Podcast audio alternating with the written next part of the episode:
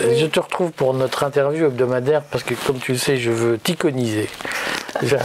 Ça y est, c'est reparti.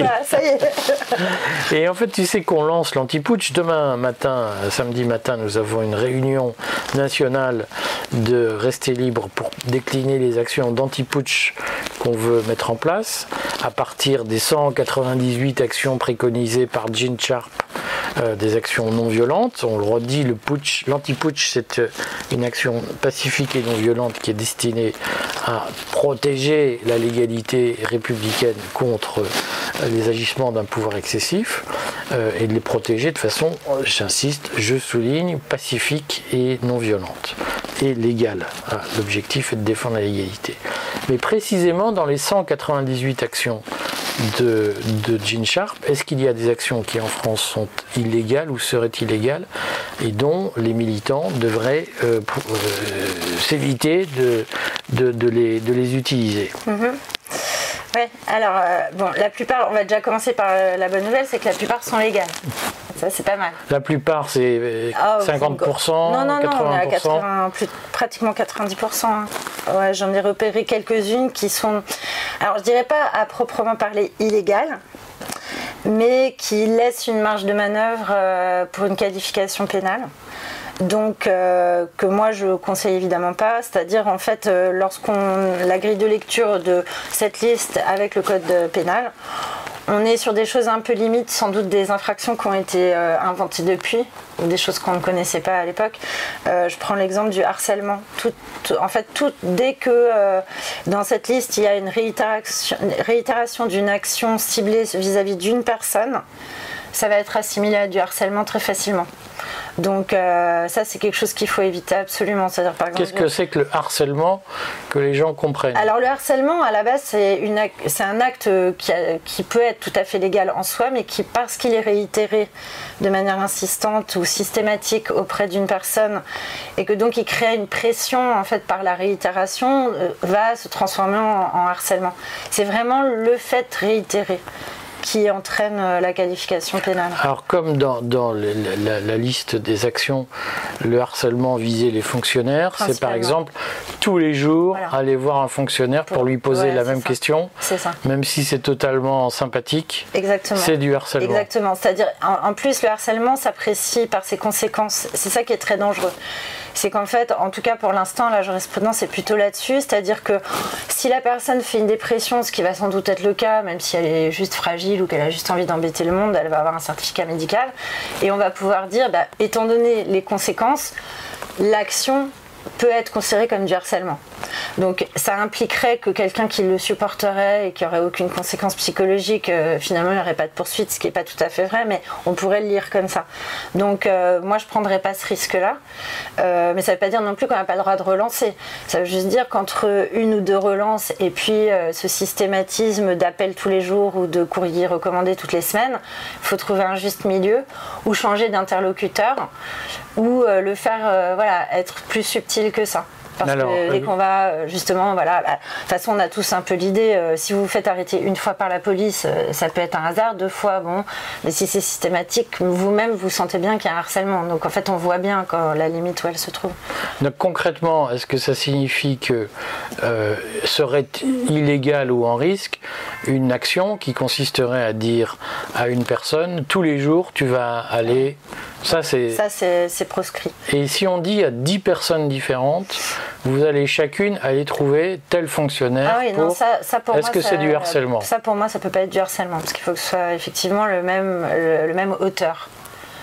Alors après, il faut faire attention aussi à deux choses, c'est que On a la théorie. Hein. Le droit, c'est ça qui est compliqué. Vous avez la théorie, donc vous lisez, euh, vous dites ah, j'ai un droit ou j'ai pas un droit. Après, il y a la pratique. Euh, dans la pratique, euh, avec la grille de lecture qu'on a, c'est-à-dire une, une vision qui commence à évoluer de, de la répression, rien n'empêche de considérer par exemple qu'une association ou qu'un collectif, peut-être même informel, pourrait être harceleur. Rien ne l'empêche dans la loi. C'est-à-dire que ça n'a pas besoin que ce soit une personne physique non plus. Donc un groupe de personnes, s'il y a une organisation, ça pourrait très bien euh, être qualifié aussi de harcèlement. À terme, je ne l'ai jamais vu. Mais c'est le genre de choses qui est possible. Donc, ce qu'il nous faut, à mon avis, c'est avoir, aussi une anticipation sur la politique pénale à venir. C'est un peu l'idée. Parce que si par exemple une association comme Rester Libre se trouvait euh, mise en examen, euh, poursuivie pour euh, un harcèlement, ça pourrait aboutir à sa dissolution, ce qui est quand même dommage. donc les conséquences ne seraient pas forcément dramatiques pour chacun, chacun des militants ou des adhérents. Enfin après, à terme, ça peut être handicapant aussi. Moi, je pars du principe que toutes les actions qui seront de nature collective seront apprécier un peu plus durement dans les, dans les mois ou années à venir. Donc euh, là-dessus, je suis. Voilà. J'appelle juste à la vigilance. Euh, euh, je ne conseille pas. Voilà.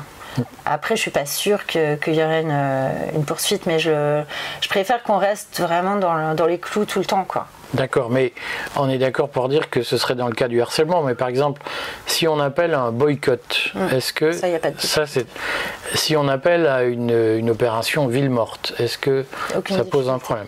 Donc, ce qui pose problème, c'est les actions qui visent des personnes déterminées qui pourraient se considérer comme victimes à titre personnel. par exemple, ce qui pourrait être fait, c'est euh, élever euh, le courrier, l'élever depuis la personne vis à -vis du service, par exemple. Il suffit de ne pas mettre de nom.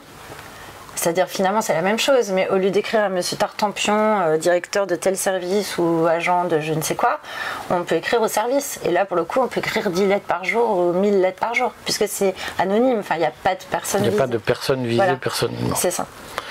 Alors, est-ce que globalement, parce que je sais que dans, dans la, tentation de la justice aujourd'hui, il y a l'idée de criminaliser, euh, je veux le dire simplement de façon criminaliser la dissidence.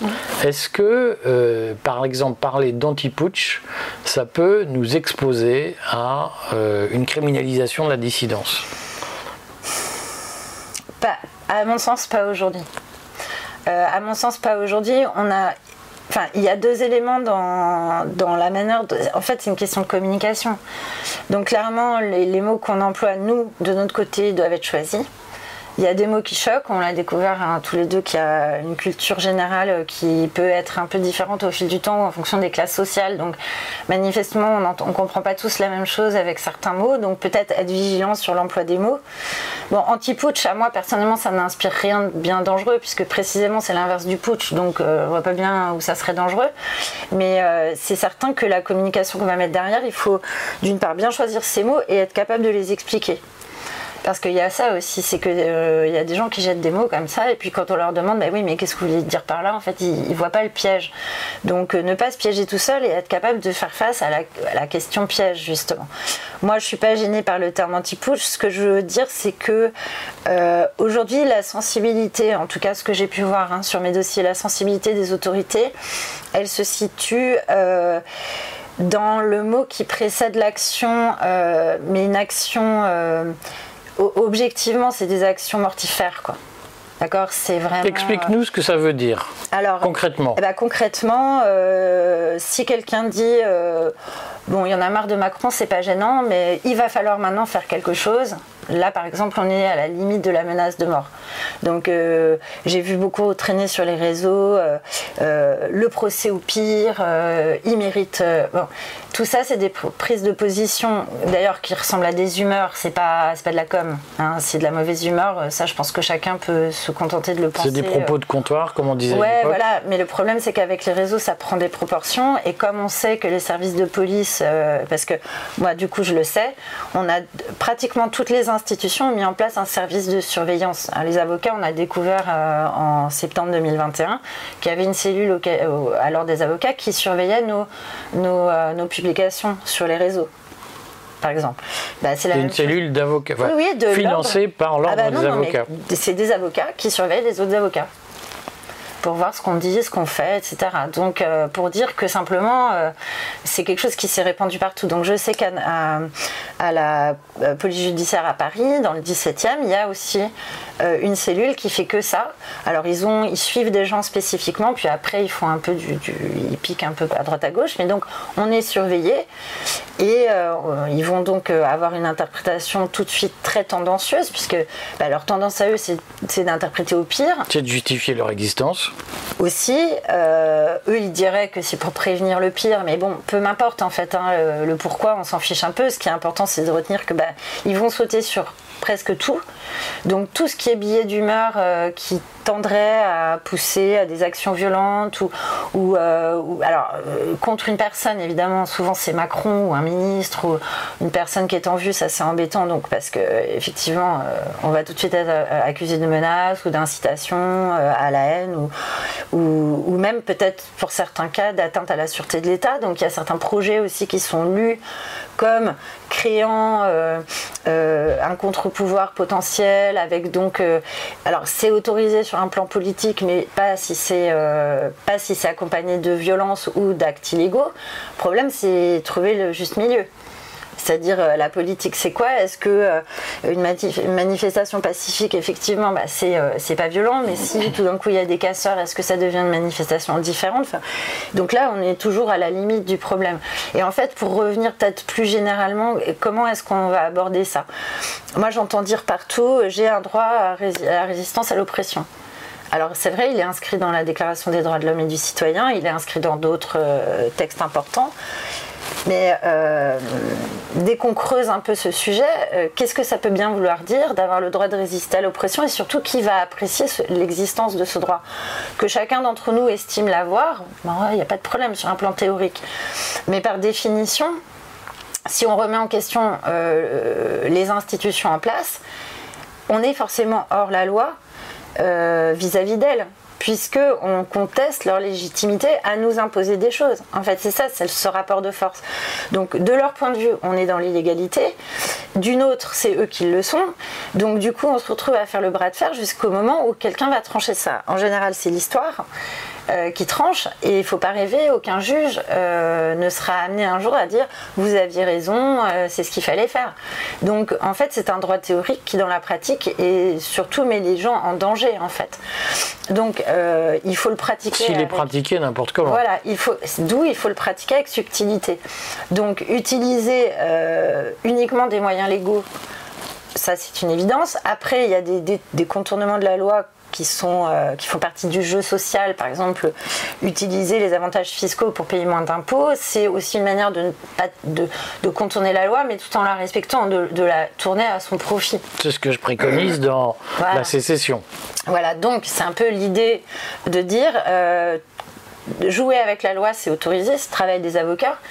Euh, par contre, euh, ben, l'enfreindre, alors il y a des cas où on va pas, c'est pas très grave. Si on paye pas un truc qu'on doit, on sera sans doute condamné, on, le paiera, on le paiera pas.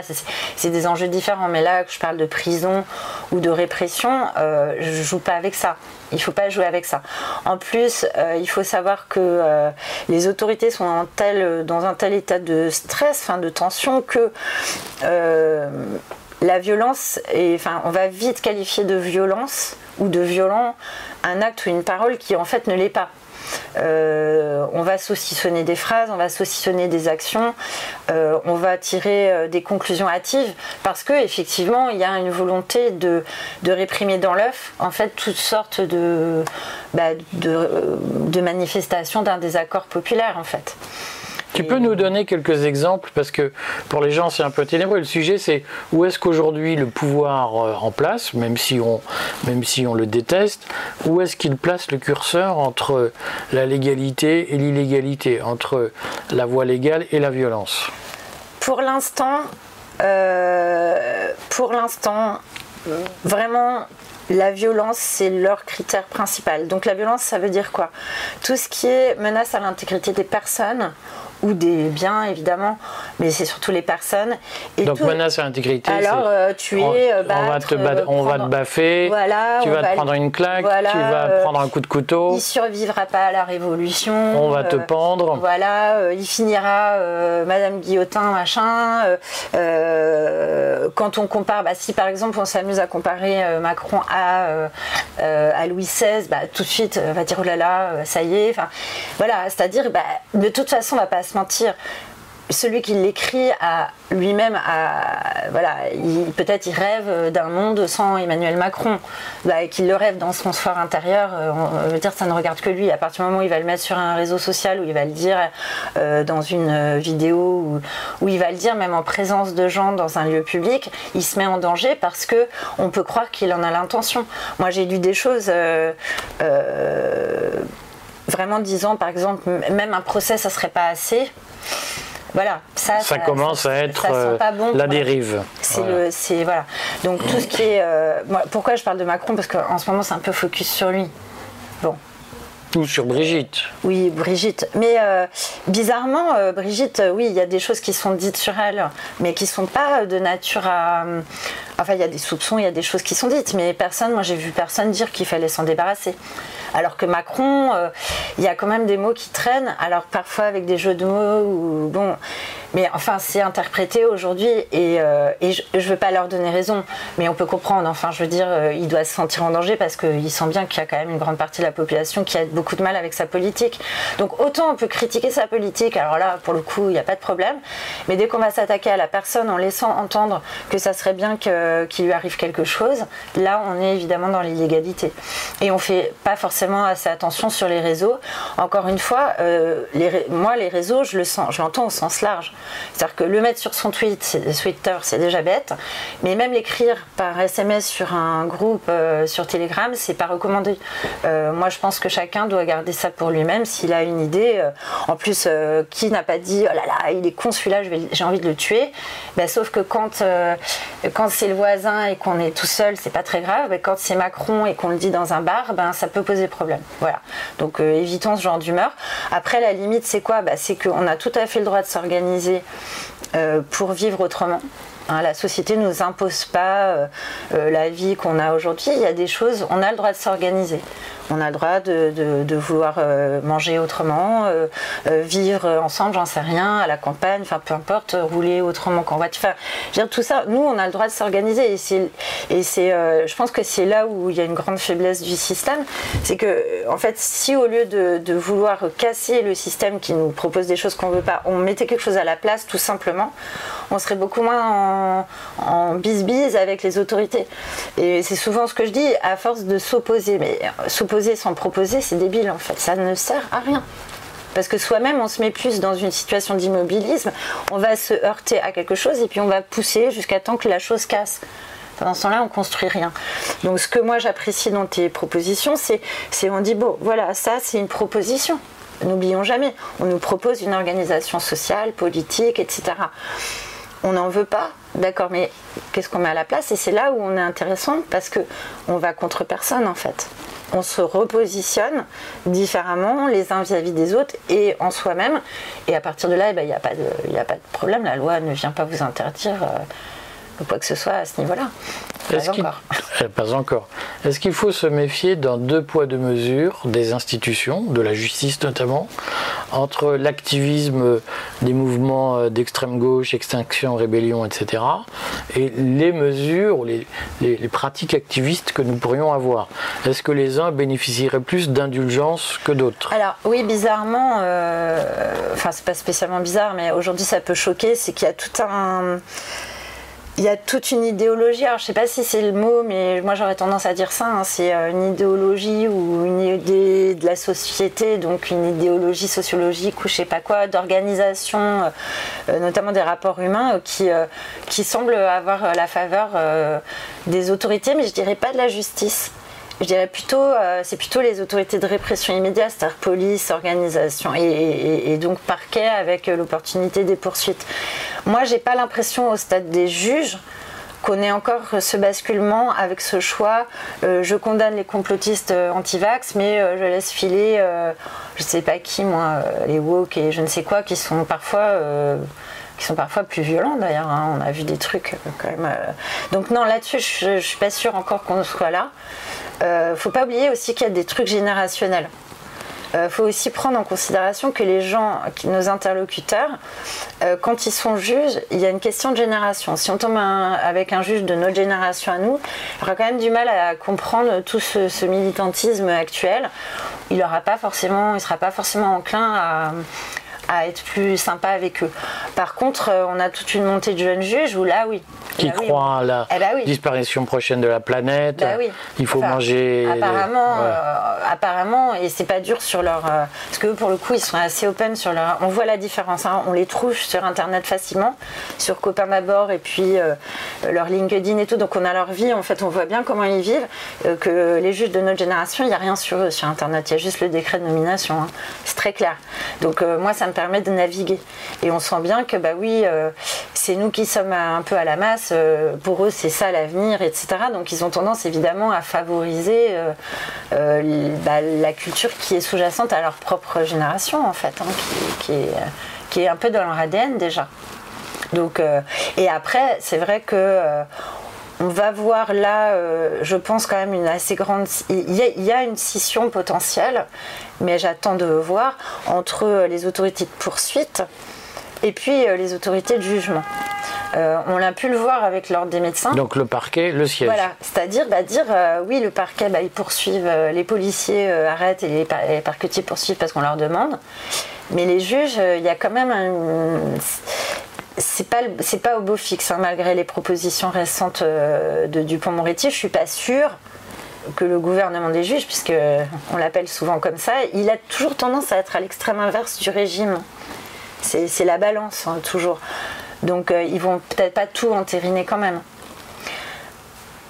Après, il euh, n'y a pas besoin d'aller jusqu'au jugement pour être embêté. quoi. C'est ça aussi qu'il faut savoir.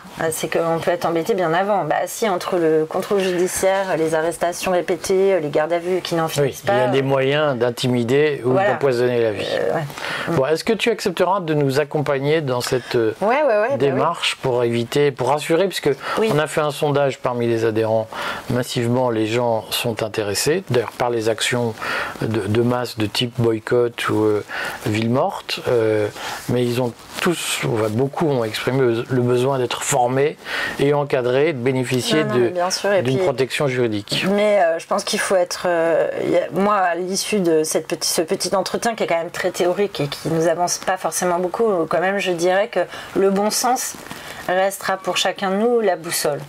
Quand même, honnêtement, on sait tous quand est-ce qu'on franchit certaines limites que ce soit verbal ou autre, euh, bah, c'est ce, bon sens, il faut le garder comme boussole parce que il est, il est vraiment euh, adapté pile poil en fait. Et puis se dire, est-ce que moi je le prendrais comme une violence? Euh, Voilà. mais non, mais c'est très bête, mais c'est très bête. Mais si vous avez quelqu'un qui. Mais il y a des gens qui n'ont pas de limite, Maude. Non, mais quand même. Non, je crois, moi je crois pas parce que, quand même, j'ai fait pas mal de, de pénal dans ma vie. Il y a très peu de gens qui sont pas conscients de ce qu'ils font. Ils veulent pas l'admettre, on est d'accord, mais quand même ils le savent au fond que bien choisir ces mots, vraiment, les réseaux, c'est le piège. Moi, moi, un acte que je trouverais euh, parfait, c'est d'arrêter tout ça, en fait. D'arrêter les réseaux bah sociaux. pour moi, ça fait du sens d'arrêter tout ça. D'ailleurs, j'ai commencé en 2023, là, je j'arrive pas, en fait. C'est trop. Non, mais il y aura un balancier. bon, on compte sur toi Oui, comptez sur moi. Ouais. ouais, ouais, avant les gardes à vue.